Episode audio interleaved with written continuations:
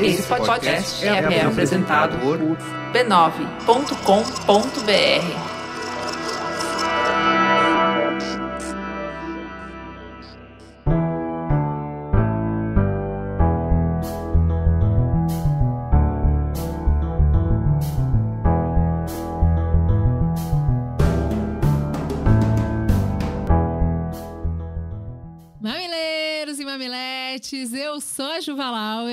sou a Cris Bartz e esse é o Mamilos, o podcast que está mais preocupado em construir pontes do que provar pontos. E essa semana, a ponte é cheia de fé.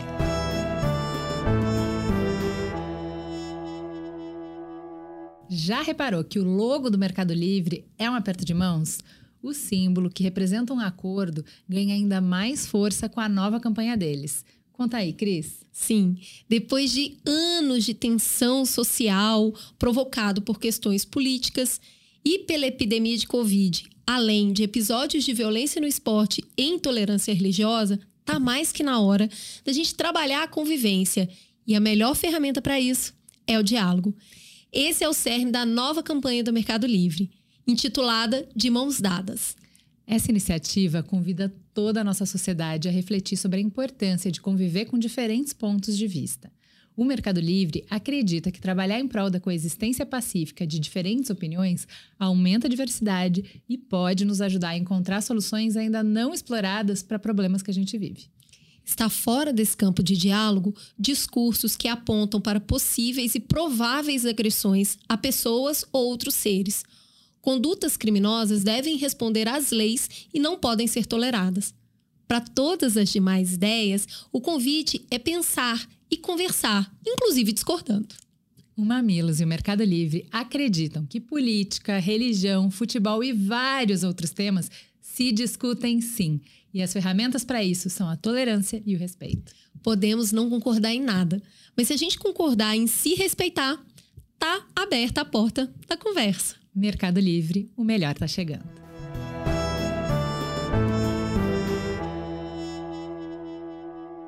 Estacionar carros de som com música evangélica em frente a terreiros. Posicionar trabalhos em frente a igrejas. Julgar evangélicos como pessoas ignorantes e enxergar pessoas de religião de matriz africana como ligadas ao mal. Acreditar que católico não leva a religião a sério. Casas espíritas invadidas e depredadas apedrejar pessoas que estão indo para suas casas de fé. O número de denúncias de intolerância religiosa no Brasil aumentou 106% em apenas um ano. Passou de 583 em 2021 para 1,2 mil em 2022, uma média de 3 por dia. Seis em cada 10 vítimas são mulheres. Só nos primeiros 20 dias de 2023, o Disque 100, canal de denúncia de violação de direitos humanos, registrou 58 ocorrências. A liberdade religiosa é assegurada na Constituição e o artigo 208 do Código Penal diz: escarnecer de alguém publicamente por motivo de crença ou função religiosa, impedir ou perturbar cerimônia ou prática de culto religioso, vilipendiar publicamente ato ou objeto de culto religioso, pena, reclusão de 1 um a 3 anos e multa. Mas os números apontam para a necessidade também de uma mudança cultural e para isso é necessário muito diálogo. Hoje, o Mamilos vai receber duas pessoas que têm fés diferentes para entender como a gente pode trabalhar a favor da liberdade religiosa. Nessa missão, vamos receber Cláudia Alexandre, que é mestre e doutora em ciência da religião. Ela é também Ebomi de Oxum e pesquisadora do carnaval e das religiosidades de matriz africana. Junto com ela, a gente recebe Leandro Rodrigues, pastor, teólogo, presidente da Igreja Habitar, líder do Colegiado de Pastores e do Conselho Eclesiástico de Liberdade Religiosa.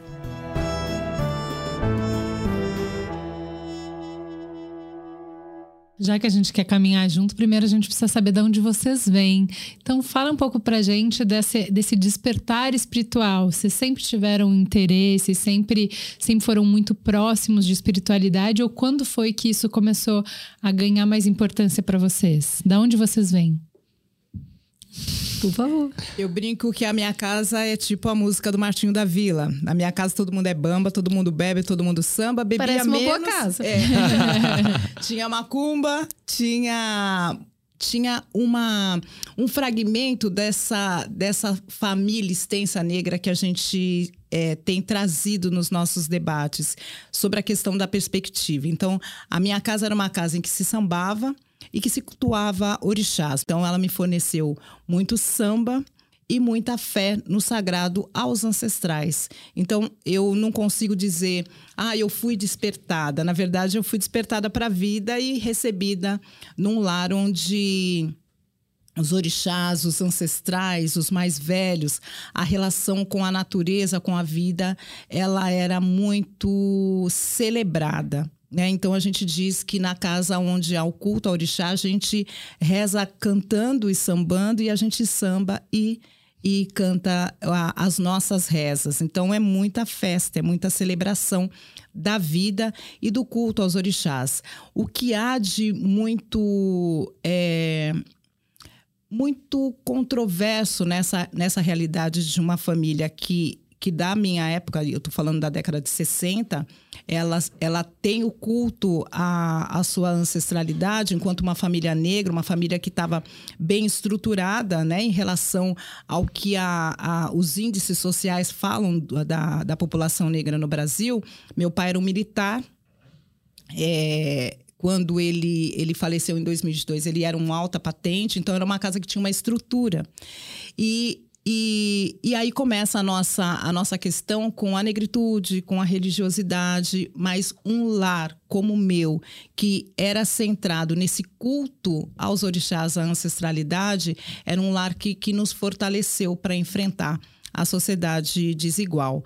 Então, é, quando me falam, olha, por, me, me, define a sua presença nessa religião de matriz africana. Eu digo, é a minha vivência. É até muito difícil eu separar, porque é assim que as tradições de matriz africanas olham a vida. Nada se separa. Homem, natureza é, e deuses, eles convivem 24 horas. Então, o respeito à natureza ele está posto, porque cada elemento da natureza é um deus. E cada um desse, desses deuses, eles estão dentro de você. Então, o respeito à água, à pessoa, o respeito aos metais, às pedras, à chuva. Quando chove, a gente celebra, porque tem ali um Deus que está é, provendo essa chuva, né? Quando há colheita, é, se faz oferenda, se celebra esse Deus que dá a colheita, que dá alimento, que dá a comida. Então, essa é a, é a minha vivência com a religião. Então vamos lá, pastor. É, você vem de uma família evangélica, vem de um amor por Cristo, mas de talvez não se sentir muito bem-vindo na mesa da Santa Ceia né? Muito pé para lavar e pouca participação na Santa Isso. Ceia. Conta pra gente um pouquinho de, de como é, é, essa, essa religião de casa, como que era essa prática cristã e o que que te fez é, querer continuar, querer pertencer. Desde pequeno eu, eu renunciava, não era porque a religião colocava ou porque meus pais colocavam, mas eu sempre renunciei jogar futebol para poder estar na igreja. Quantas vezes minha mãe dizia: "Não, hoje você não precisa ir para poder ficar, fica e eu só que eu tinha aquele desejo e isso desde sempre. Eu sempre fui muito apaixonado. Eu olhava tudo que acontecia dentro do culto, eu ficava deslumbrado, apaixonado. Eu queria viver aquilo, eu queria estar. Eu lembro que eu tinha os meus brinquedos, eu brincava de igreja. Eu lembro quando estava é, chovendo, minha mãe, não, hoje vocês vão ficar. Eu falava para meus irmãos, não, eu vou brincar de igrejinha e eu sou pastor. Uhum. Então eu sempre fui muito apaixonado por isso. É, eu sou a terceira geração de evangélicos, é, meus tios são todos pastores, mas de, é, conforme eu fui crescendo, a minha sexualidade é, foi batendo muito forte e eu sempre ouvi nos púlpitos da igreja é, que a homossexualidade era pecado, de que eu iria para o inferno, não tinha salvação. E eu comecei a entrar em conflito, porque eu amava Cristo. Eu, eu via aquele Jesus que, que andava com pecadores, aquele Jesus que lutava por justiça social, aquele Jesus que lutava, sempre estava do lado dos oprimidos, é, aquele Jesus que que a única vez que ele ficou bravo não foi com pessoas de outras religiões, mas foi com a própria religião. Isso. E, e agora e, e agora eu via um Jesus que não me aceitava, que ele sabia, porque dentro da minha tradição Jesus conhece o nosso coração, é, ele sabia o quanto eu o amava. E só que ele não me aceitava, ele me rejeitava, ou seja, ele me abominava. Ele tinha vontade de me vomitar por causa da minha sexualidade. E isso foi um grande conflito para minha vida. É, e aí meus meus tios condenava, eu era martelado com, com essas falas preconceituosas, é, via muitos homoafetivos dentro da igreja é, tendo que sair da igreja por não aguentar. Muitos, eu até tentei conhecer outras religiões, mas eu não me enquadrava, Uhum. porque eu tinha uma ligação muito forte.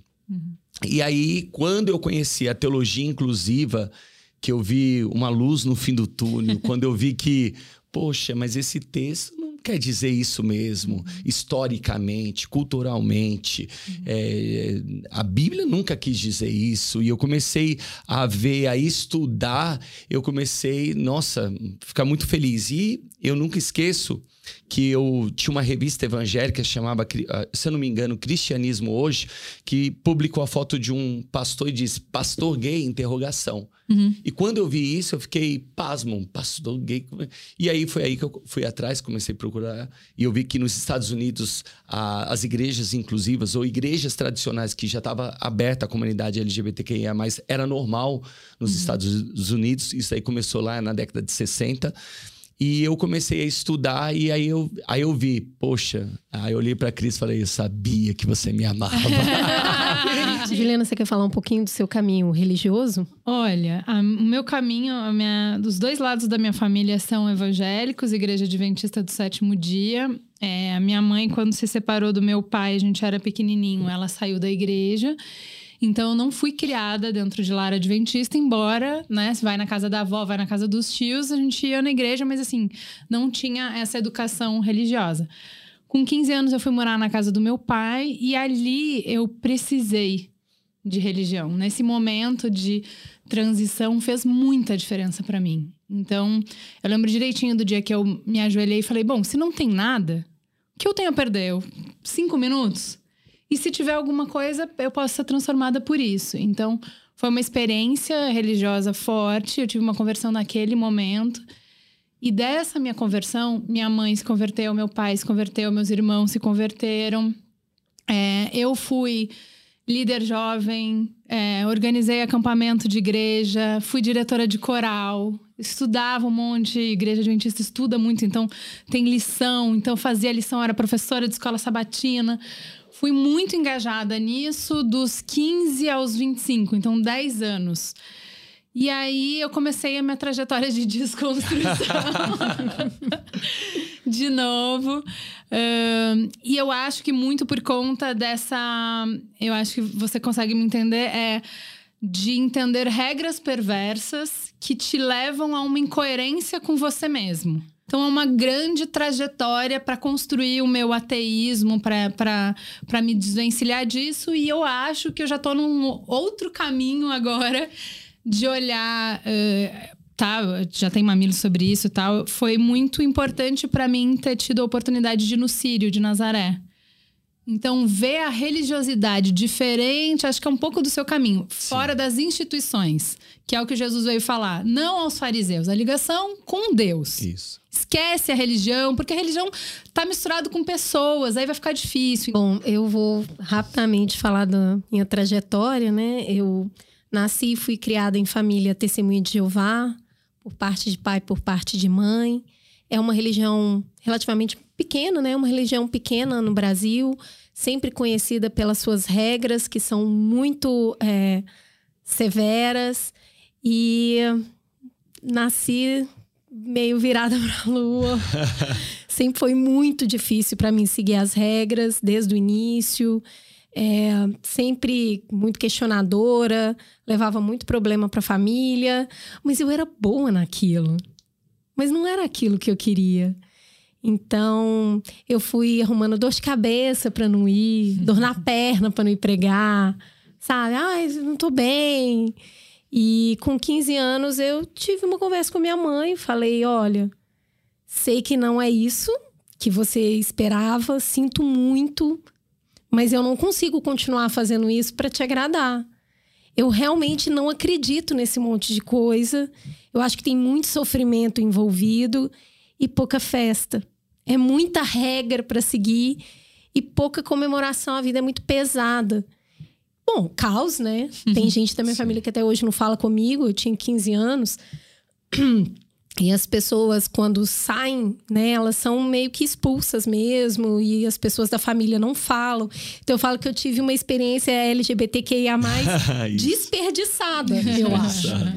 E foi muito difícil, e aí passo por todo esse processo de desconstrução, igual a Juliana, né? Que é assim, cara, se é isso aí, não obrigada. Não, não é mesmo.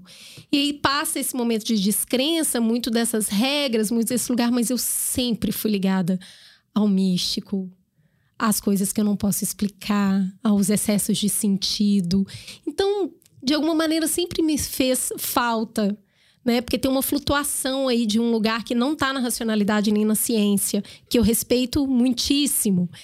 É, e mais recentemente, né? É, foi, foi um grande presente para a gente a, a minissérie de festas populares. A Juliana teve esse encontro é, lá no Círio de Nazaré e o meu encontro foi com, com gado que eu tive o privilégio de acompanhar a Uberlândia. Eu apanhei muito quando eu era pequena, porque eu queria muito assistir aquele negócio esquisito ali na rua. Uhum. Aquele monte de preto festejando, colorido. O que, que é isso? E era, passa lá dentro, menina! Que era, passava na porta da minha casa. É a tentação, vamos lá. Uhum. E eu queria muito ver aquilo, e agora, é, quando eu estive é, no Congado para visitar. É, poxa, aí é, você tem um lugar de reconhecimento que nem você sabe. Aí você chega e as pessoas, não, você precisa tomar um banho, você precisa tomar isso aqui, você é de Taurixá, você não sabe? Eu vou ter que te falar. E eu acho isso grandioso. Foi arrebatador, foi muito bonito para mim. Foi um encontro com um lugar que anteriormente tinha muito medo. E, é, e, é isso que eu queria que a gente conversasse aqui um pouco, porque eu acho que esses encontros são interditados por muito medo. Né? Medo daqui, medo daqui, medo do que. Da, das regras que excluem pessoas e que provocam sofrimentos nas pessoas. Se temos quatro pessoas aqui hoje sentadas conversando sobre isso, a gente sente que é possível, mas não é fácil. Olha, a gente é, viu aqui que o censo do IBGE mostra que teve um aumento de 61% da população evangélica no país em 10 anos. É uma mudança muito significativa, mas ao mesmo tempo eu olho para esse dado e vejo um crescimento de intolerância religiosa, um, um crescimento de discussão sobre isso, eu também olho para essa mesa, onde 10 anos atrás não teria a Cláudia, Uhum. Onde 10 anos atrás eu e Juliana nunca falaríamos sobre essa trajetória, afinal, não acredita no Deus judaico cristão, não acredita no Deus judaico cristão. Você é uma pessoa má, então, a, a pergunta que eu queria fazer para vocês é: tá ruim, mas tá bom? A gente tem mais discussão sobre o assunto porque a gente não tem mais uma grande maioria ditando. A população era majoritariamente católica. E aí não tem muita discussão mesmo. Todo mundo acredita na mesma coisa. Uhum. Como que vocês enxergam esse lugar que tem mais conversa, mas também tem mais atrito? Eu acredito que a gente está em disputa e são várias disputas. É, começa com a disputa de território, começa a, com a disputa da, do processo histórico e agora a gente está com a disputa de narrativa. Aliás, é, esses últimos quatro anos foi muito difícil para nós.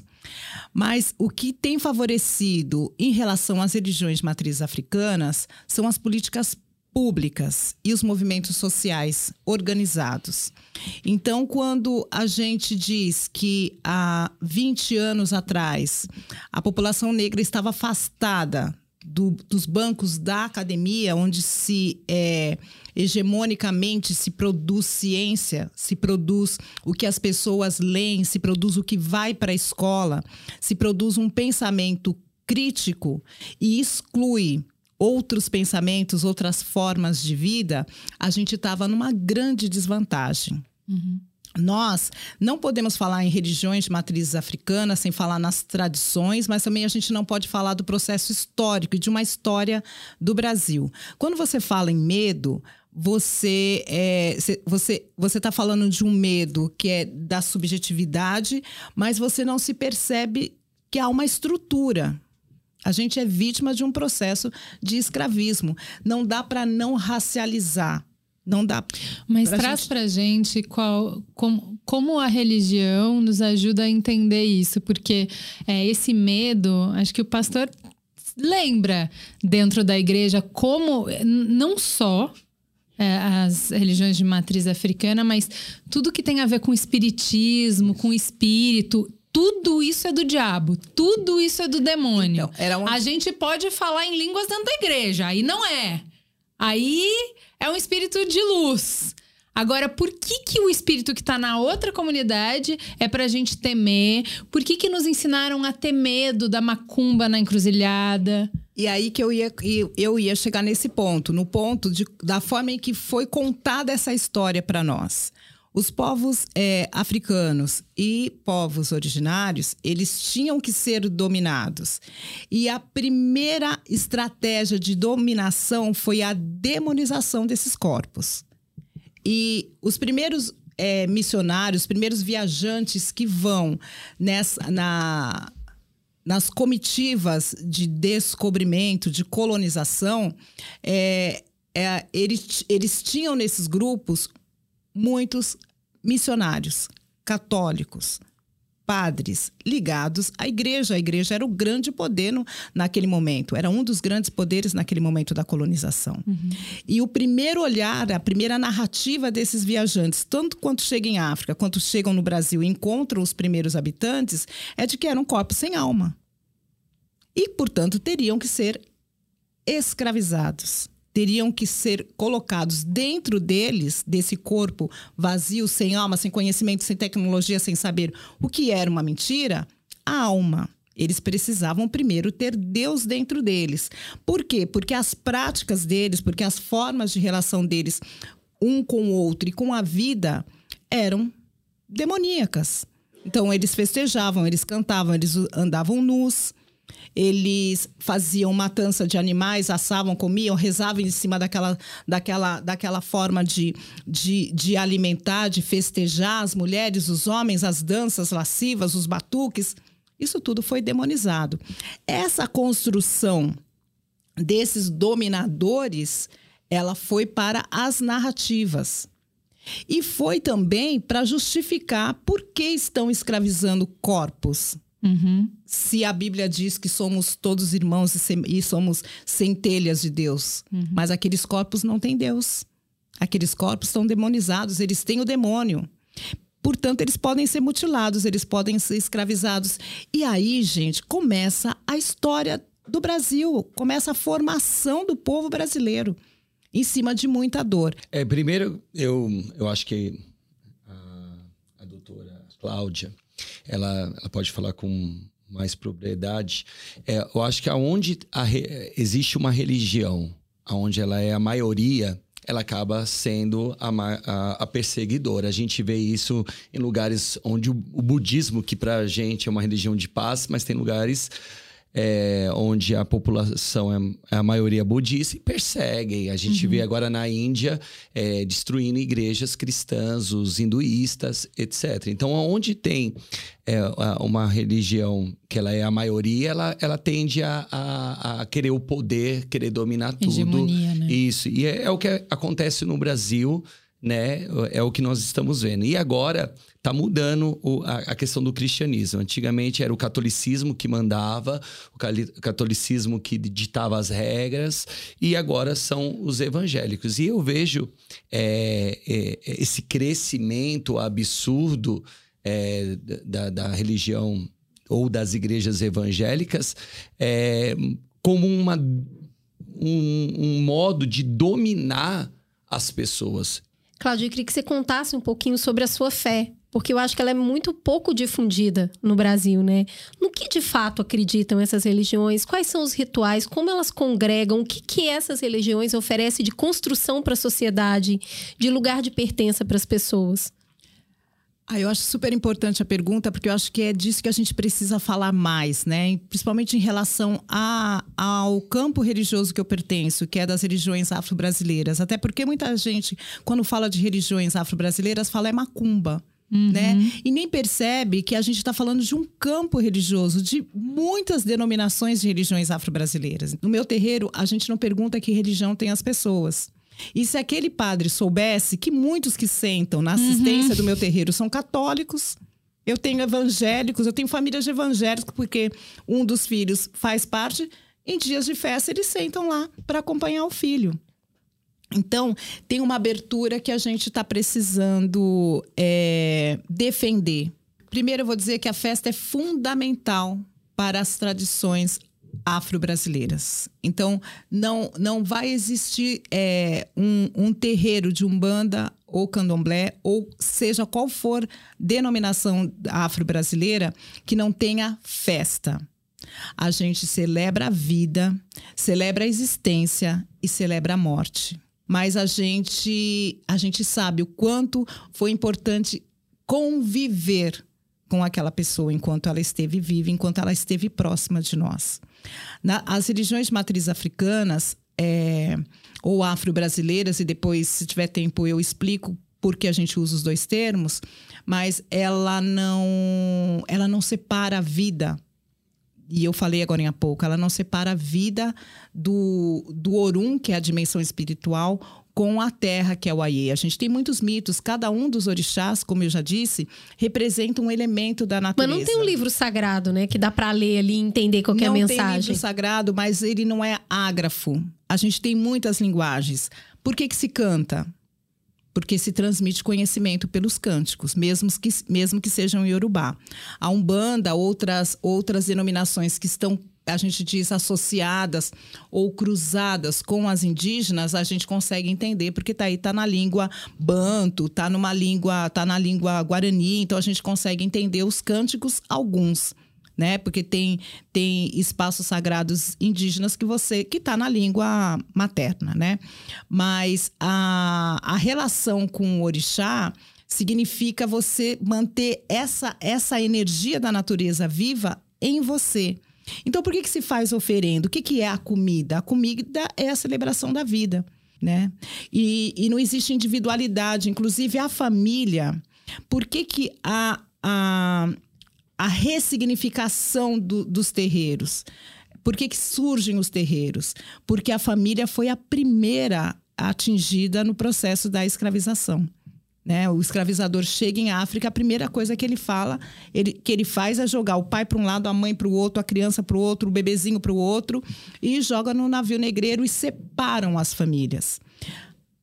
O pensamento do terreiro é, é fazer a pequena África, é ressignificar a família. Por isso que tem a mãe de santo, o pai de santo, o tio, o avô de santo, todos são irmãos e os orixás são pais, os orixás são mãe, porque foi um momento histórico de ressignificar a humanidade e trazer os conhecimentos ancestrais.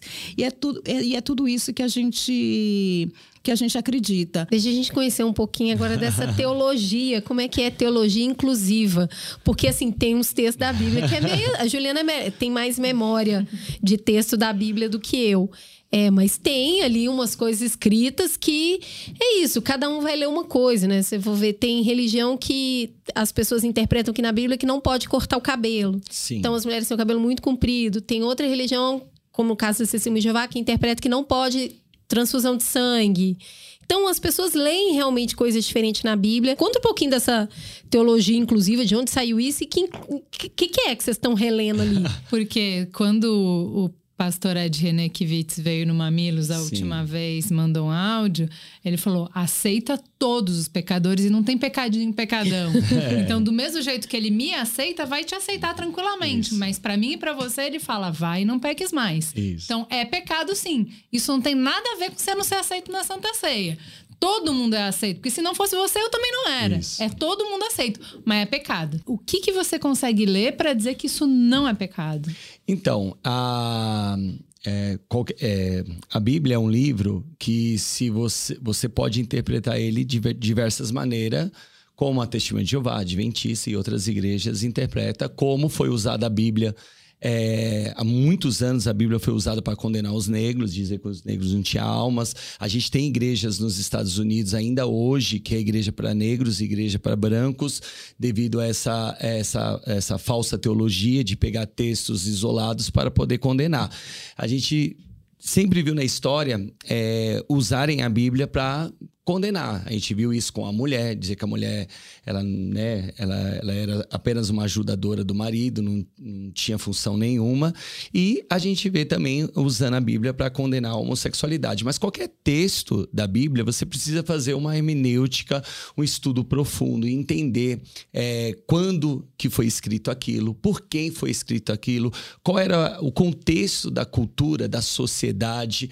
É, é, e, e a Bíblia, ela se interpreta completa. A gente não pode pegar um versículo isolado, por exemplo, vou citar aqui, quando a gente olha lá em Levítico de que diz: Homem não se deitará com homem como se fosse mulher, porque isso é abominação ao Senhor. O clássico texto que usa que para condenar. Vou te falar, é, não sobra isso, nada no Levítico. Levítico tá todo mundo usando a, a roupa que não mistura isso, lã com não sei o que, algodão. Isso. Ô palhaço, pega uma parte só, o resto não quer e não, eles, né? Isso mesmo, aí pega esse texto, né? Aí, mas aí esquece esquece dos outros textos, que diz que não é. pode usar dois tecidos, que isso é abominação Senhor. Você não pode usar dois tipos de planta numa, numa mesma terra, que isso é abominação Senhor, que você não pode comer marisco. Você tem um conjunto de regras, mas eles só pegam. Que, inclusive é o uso da terra, né? Isso. Oh, que, que, que você não, como você não pode oprimir o seu irmão? Não pode juros, não, tá, amiga?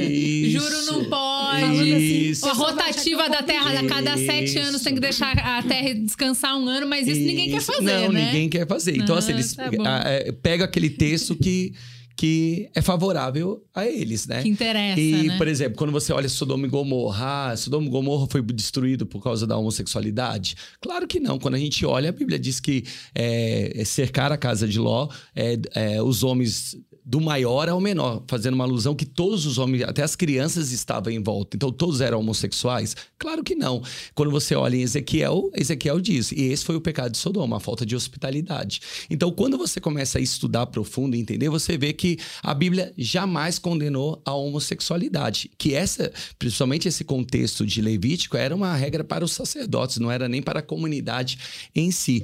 E aí é o que a gente conversou agora há pouco, quando você é, como eu ia falando né, da, dessa sociedade evangélica que tem crescido, é, ao mesmo tempo que tem é, muitas pessoas com essa intolerância, mas a gente está vendo por causa da internet muitas pessoas abrindo a cabeça. E hoje nós temos igrejas tradicionais né, que estão se abrindo à comunidade. A gente vê, por exemplo, a Igreja Episcopal Anglicana do Brasil, uhum. que é a uhum. igreja da Inglaterra, hoje já faz casamentos homoafetivos. Uhum. Nós vemos a igreja do Ed René, que ainda não né? Não, mas ele já tem um discurso. A gente vê o Papa Francisco, quem diria? Exato. A Igreja Católica com esse discurso. Por quê? Porque até o Papa já está começando a enxergar como, é, com essas informações que nós temos hoje através da internet, nós descobrimos que esses textos foram manipulados diante, durante a história, como é, vários textos foram manipulados para condenar negros, condenar mulheres, condenar estrangeiros, né? Foram usados para condenar e hoje a gente nós vamos fazer uma releitura desses textos. E quando nós fazemos essa releitura, nós podemos olhar para a homossexualidade e dizer: não, Deus não condena. Até porque é, a homossexualidade é algo que a pessoa nasce, né? Jesus nunca condenou e Deus jamais vai condenar. Então, o meu irmão tem uma explicação. O meu irmão também é pastor, ele tem uma explicação. Uma vez ele me explicou de um jeito que eu achei fácil de entender essas mudanças, porque um livro sagrado não deveria mudar. Se ele contém a verdade, a verdade ela não muda ao longo dos tempos. E aí meu irmão falou assim: imagina o seguinte: Moisés sobe lá no morro e ele tem um vislumbre do divino. Imagina se você tivesse a possibilidade de Sim. encontrar com o divino. Qual é o seu tamanho de cabeça e qual é o tamanho do divino?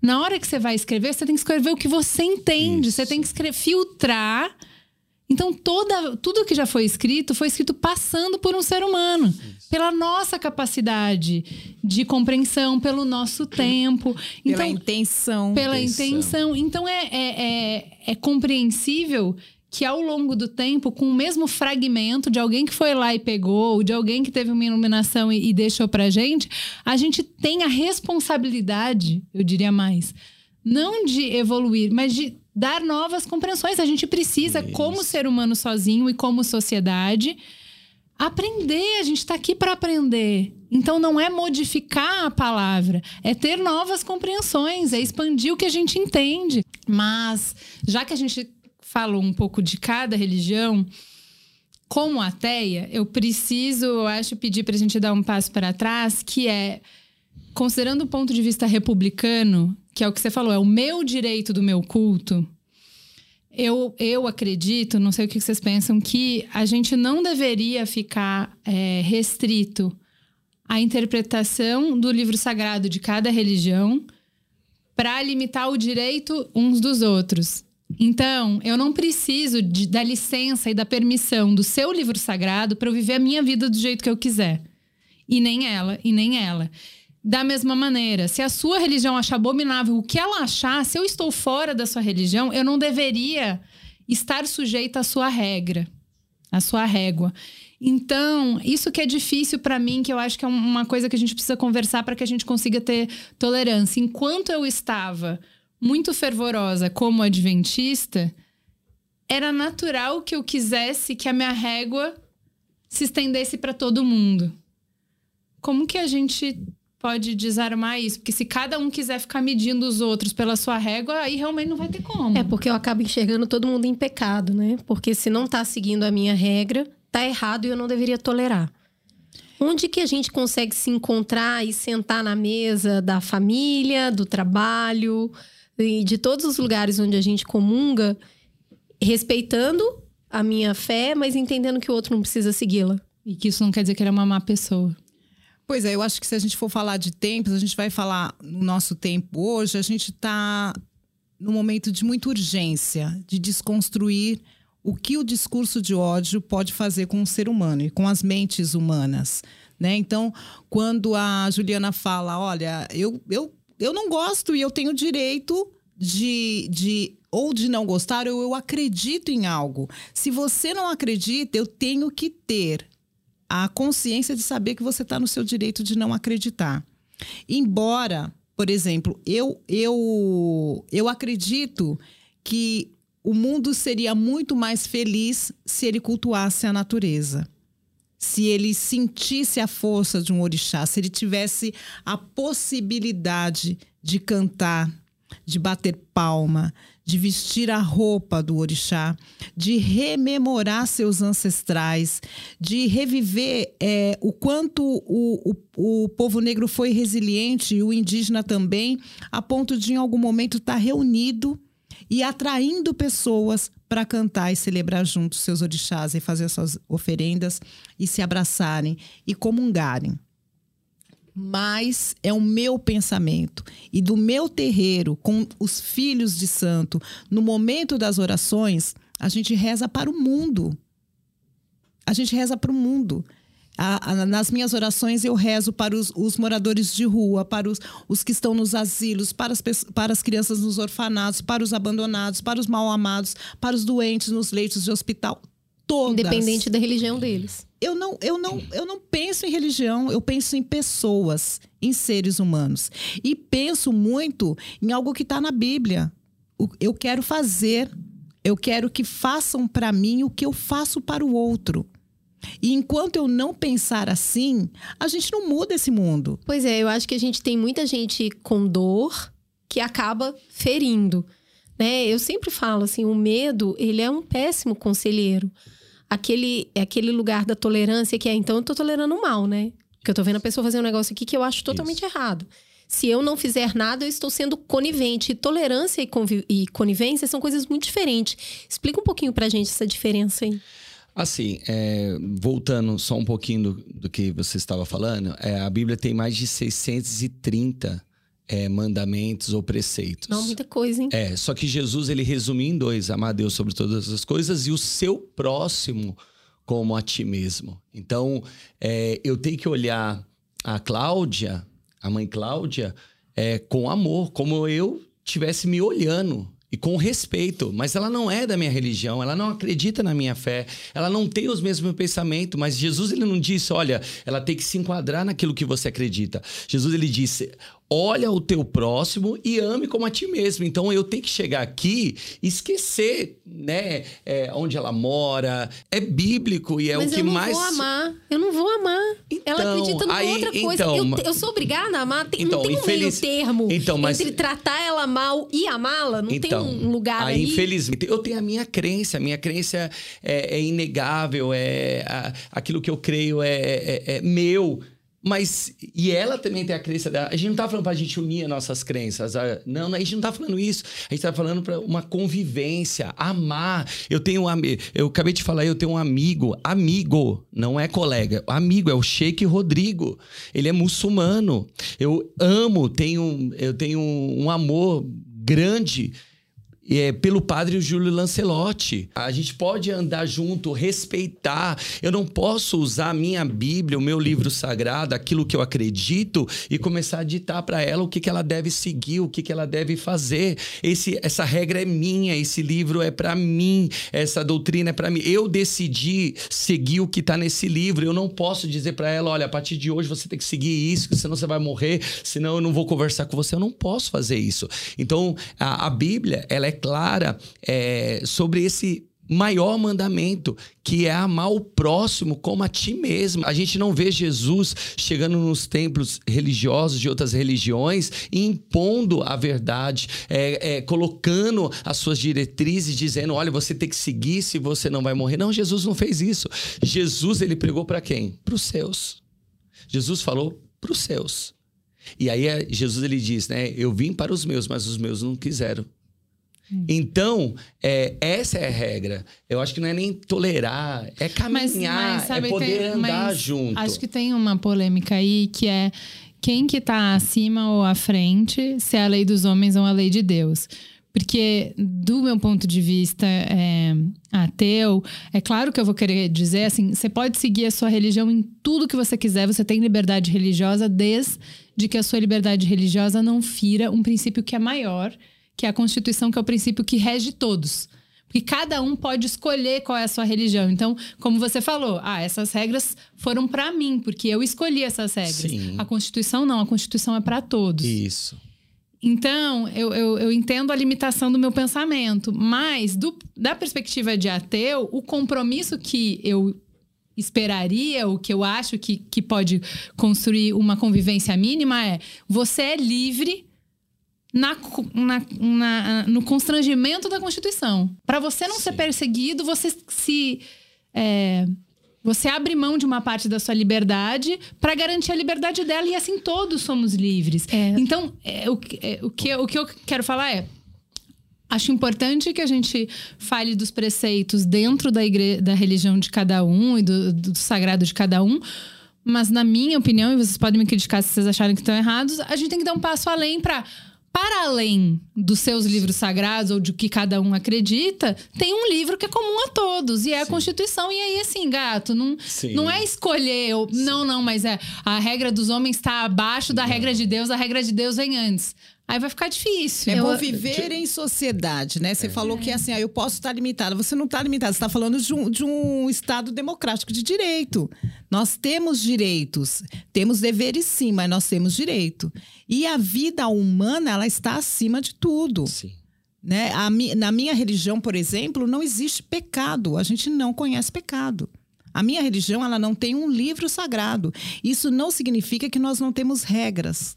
Né? Isso não significa que nós não seguimos é, discursos, nós não, não seguimos narrativas, nós temos os mitos que nos, que, que nos são contados há muitos séculos de histórias que foram vividas em África e que elas regem também.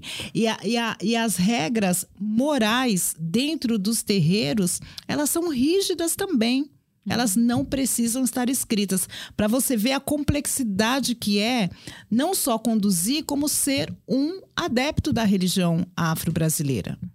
Né? O que nós temos de registros de, de formas de culto, eles é que, que, que nos dizem como ser conduzido e como a gente passa isso de geração em geração. É, isso que a Juliana está trazendo da Constituição é, corrobora com o que eu estou falando de tolerância.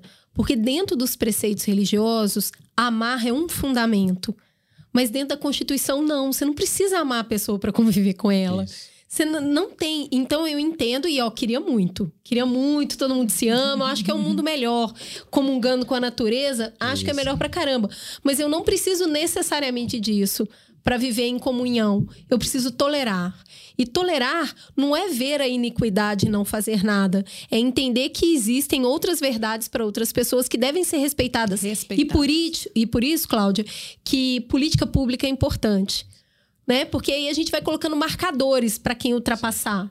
Quem ultrapassar, sociais, aí né? começa aqui, ó. Aqui você é punido é como um civil e não como um cristão Cris. ou como uma pessoa de matriz africana. Como um cidadão que É não como um respeitou a regra. Vocês não Isso. sabem o quanto, desculpa, pastor, o quanto é, eu passei a dormir sossegada quando a lei é, de racismo, ela também passou a abranger a lei contra o racismo religioso. A invasão aos terreiros, a morte de babalorixás e elorixás me doía o tempo inteiro Claro. e me colocava o medo que a, que a Cris tem falado. Qual é o medo de uma sacerdotisa das religiões afro-brasileiras? Como, é, eu, o meu terreiro fica em Paraty. Como é que a gente fecha a porta do terreiro e volta para São Paulo? É, não, o tempo é, é um medo físico e espiritual. Vai, Então, vai Quando a gente chega o na lugar. porta do É. terreiro e eu vou entrar paramentada, você fica olhando qualquer pessoa mal intencionada, violenta, racista, ela pode entrar. Como em- já entraram no meio de, de tantos é, é, rituais, em tantas cerimônias religiosas e agrediram os filhos e, e- e mães e pais e santos e sacerdotes. Então, quer dizer, a gente precisava de leis. As políticas públicas, quando eu coloco ela e celebro as políticas públicas, é porque eu celebro a minha vida e a vida dos meus pares, né? Eu acho que a conversa que a gente é, tem aqui é um convite à reflexão, né? Que é a sua fé tá te levando a, a construir que tipo de mundo? Ou a praticar que tipo de mundo? É, eu gosto muito quando a Juliana fala: olha, tem um lugar da espiritualidade e tem um lugar dos homens, e os homens são falhos. Sim. E a gente está falando de poder, né? Eu, eu gosto quando ela fala, olha, é sempre a religião que esteve dominante, que é aquela que tinha mais poder, ela tentava suprimir as outras. isso. Então, pra você ter uma ideia, é, se a gente for pensar no tempo que o Brasil era muito mais católico do que evangélico, Sim. a vida das mulheres e dos negros e dos gays também não estava melhor. Não é uma questão de, olha, chegaram os evangélicos e, e tudo mudou. Né? Não, a gente vem mesmo numa, numa toada de disputa de narrativa e disputa de poder. Né, que é sobre quem conversa com mais pessoas, quem coloca a sua doutrina para a maioria. Mas isso eu acho que é o mundo das instituições religiosas, que é diferente do mundo espiritual, que é diferente do mundo da fé. Então, acho que o convite que a gente precisa fazer aqui são dois, né? Primeiro, de natureza espiritual mesmo, que as pessoas questionem que mundo elas querem construir com a fé que elas estão praticando. E que existe uma coisa difícil para pessoas religiosas, eu acredito, porque Deus está sempre acima de tudo, não é? É Deus acima de tudo, mas a- tem uma coisa chamada Constituição e a gente, como civilização, falou assim: olha, vamos Não escrever um devemos- livro aqui que ele, ele, é, que ele é sagrado, mas assim, não é de nenhum Deus. A gente mesmo que tá escrevendo aqui, a gente faz umas emendas quando acha que tá meio ruim. É sagrado porque o sagrado tá em nós, né? Mas é, eu, eu acho isso, assim. É, problemas complexos exigem soluções complexas, né? Problemas complexos sempre tem uma solução simples e errada. Então, acho que tem uma parte que é espiritual, sim, que é uma guerra espiritual. Tem essa frente de batalha, mas tem uma frente, como você estava falando, institucional. E elas têm ferramentas diferentes, linguagens diferentes, tempos diferentes, líderes diferentes. E eu acho que elas têm que andar juntas. Então, de um lado, vamos aí cada um de nós eh, nesta batalha espiritual para que a gente tenha mais tolerância, e de um outro lado, de uma forma institucional, que a gente eh, retome os consensos mínimos. E eu acho que esse é um momento civilizatório. A gente está tendo que falar o óbvio, a gente está tendo que Isso. voltar para os princípios e repactuar os princípios. Então, o princípio lá do- da, da- da, é, escola primária, que é a minha liberdade termina onde a sua começa. Então eu posso acreditar no que eu quiser, no Ou ET, no UFO e não acreditar no Ou que eu quiser, desde que a minha liberdade não interfira na sua, no seu direito de ter o mesmo tanto de liberdade. Acho que esses pactos básicos a gente está precisando refazer. É, e eu acho que também O o convite é curiosidade, Isso. né? E o porque, Brasil- ah, eu nunca vou poder falar da minha religião, então só É. porque você não é da minha religião. Eu acho que existem convites para isso, existem espaços para isso. Eu É, gostaria de isso. ouvir da te- teologia, eu gostaria de ouvir da Sim. humana. Então, eu acho que existem espaços onde a gente pode falar da, da fé. Para pessoas que querem ouvir. Sim, Eu gosto muito disso. Fala sim. para os seus, fala para quem tem Sim. interesse. Que direito você tem de, de ir lá e ficar insistindo com a pessoa? Isso. Ou atacar o outro. É, o né? proselitismo é. um problema nosso, né? Ele acontece em espaço público, ele acontece no privado. É, E assim, eu acho que esse lugar de. de, é, a gente reproduz muito colonialismo, né? Sim. Assim, eu preciso muito te convencer que eu sou melhor que você, eu preciso te catequizar, é, eu preciso colocar o meu conhecimento em você. Isso está muito na nossa cultura. É a desconstrução, né? A, a Juliana, quando a gente começou o programa, ela falou muito sobre desconstrução, né? E eu acho que nesse momento, e é o que eu peço sempre quando eu tô no terreiro, né? A gente tem que querer ser humano novamente. Ser humano. Humanidade. Respeitar a dor do outro. Dói em você. Se você sente dor, é impossível você não se sensibilizar quando o outro diz que sente dor. Né? E, e você não pode ser aquele que provoca a dor no outro. Então eu acho que neste momento eu quero, eu quero um mundo mais humano, né? Eu quero as pessoas mais humanas nos seus direitos.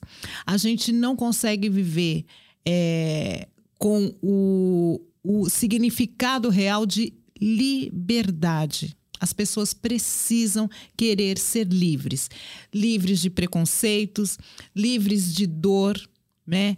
Livres de dogmas. Elas precisam querer ser livres. Eu acho que acima de tudo, quando você é você é livre, você não se importa com a vida do outro. A Nina Simone fala, né, que liberdade é não ter medo. É não ter medo. Né? E você falou também tanto do medo, né? O medo que um provoca no outro, isso é uma armadilha e é também um instrumento para dominação. O medo o que que é? Isso mesmo. Não é mesmo? Então, a gente precisa querer se libertar. Essa é a liberdade que nós precisamos ter. E o Brasil é um Brasil é um país tão lindo, onde eu posso chegar numa praça, falar de Jesus, ela pode fazer o seu trabalho na- nas ruas, e essa é a liberdade. E a liberdade também de não crer. Né? É, como eu costumo dizer, né? o Jesus ele ensinou é, o evangelho é uma forma diferente de viver. Não é nenhuma religião, é uma forma diferente de viver. E muitos ateus acabam seguindo essa forma diferente de viver. Porque se eu perguntar pra você, você mata, você rouba, você é mau caráter. Não, E você... esse aqui é cheio de amor. É, então, então você, você segue o evangelho de Cristo mesmo sem, sem, sem Mas foi, acreditar. foi, foi isso E que eu aí- falei pra minha família. E é isso que é Você não bonito. precisa da Isso. instituição. Isso que é bonito. Não, os Essa- valores estão dentro de Isso, você, né? estão- Você, você abandona a fé, mas você não abandona os valores. Exatamente. Isso. E- E- pode Até porque são valores acredito- civilizatórios, né? São, Isso. exatamente. E, e assim, e não acreditar no mal do outro sem conhecer o outro, né? Porque da mesma forma É, a que o gente é pastor... uma evangelizadora que É, diz. não, não, e assim, eu acho que é o momento mesmo da- de- dessa reflexão que você convidou a gente. Porque ah, da mesma forma que o pastor diz, olha, é, eu não aceito, enquanto um pastor evangélico, a invasão nos terreiros é, de matrizes africanas, afro-brasileiras. Assim como eu digo aqui que nem tudo que falaram ou que mostram como sendo das religiões de matrizes africanas é o que eu professo no meu terreiro. Tem um pastor lá em Belém que todos os anos ele abre a igreja, porque a igreja dele fica no caminho da, da passagem da Santa, do Sírio, e ele abre para receber as pessoas, para oferecer água, o serviço cristão Sim. mesmo, porque aquilo é importante para a é cidade, isso. então ele vai fazer isso. Então, assim, ele vai chutar a Santa? Não vai chutar a Santa, porque ele quer que tenham esse tipo de tratamento com o que é sagrado para ele. Como eu não quero Não. que faça isso com a Bíblia. Exatamente. Não vou então, fazer isso. não vai no terreiro rasgar a Bíblia, ele não quer que faça isso. Isso. Então ele não vai chutar a santa. Isso. O que vai mediar isso, de novo, vai ter a parte espiritual e vai ter a parte de lei que vai mediar isso, entendeu? isso. E é, eu sempre costumo dizer na nossa igreja que a gente tem que demonizar, sim, algumas coisas. E aí eu vou ter que abrir aqui, vou ter que falar. A gente tem que demonizar. Tem que demonizar o feminicídio, tem que demonizar a intolerância, tem que demonizar a homofobia. Isso nós temos que, porque isso aí realmente não é coisa de Deus. E eu quero, né, não sei se está no final, mas eu quero parabenizar. Não, eu só quero parabenizar vocês por esse trabalho incrível.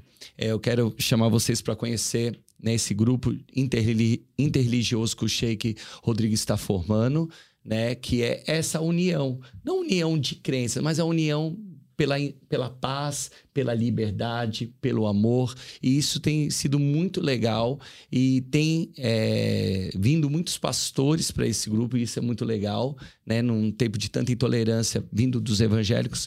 Então, isso tem sido muito legal. Então, parabéns. É, que possa, que Deus continue usando vocês para, né, dentro da minha fala, que Deus continue usando vocês para ser essa voz. Isso sim é ser uma voz profética né, nessa nação contra é, essa intolerância que tem matado muitas mães e pais de santos, que tem apedrejado meninas que saem às ruas com as suas vestimentas. Então, é mu muito obrigado e parabéns. Obrigada.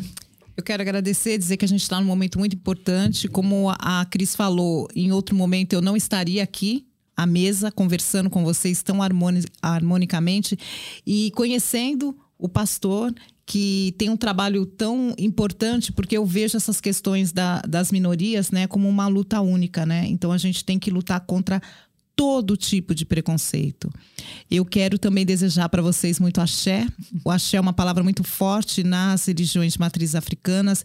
Ele significa tudo de bom que você possa é, desejar para outra pessoa. Então, quando a gente deseja axé, a gente quer o mundo aberto. A gente fala muito de caminhos abertos, com muita luz, com muita força e com toda a força da natureza dentro de vocês, porque isso significa muita saúde. e as pessoas e que e que Exu dê sempre uma boa comunicação para todos nós. Axé. Obrigada. É Temos isso? um programa? Temos um programa. Tô toda abençoada. toda trabalhada na bênção. Fica a gostosa sensação de mais um Mamilos no ar. Até a próxima semana. Beijo, gente.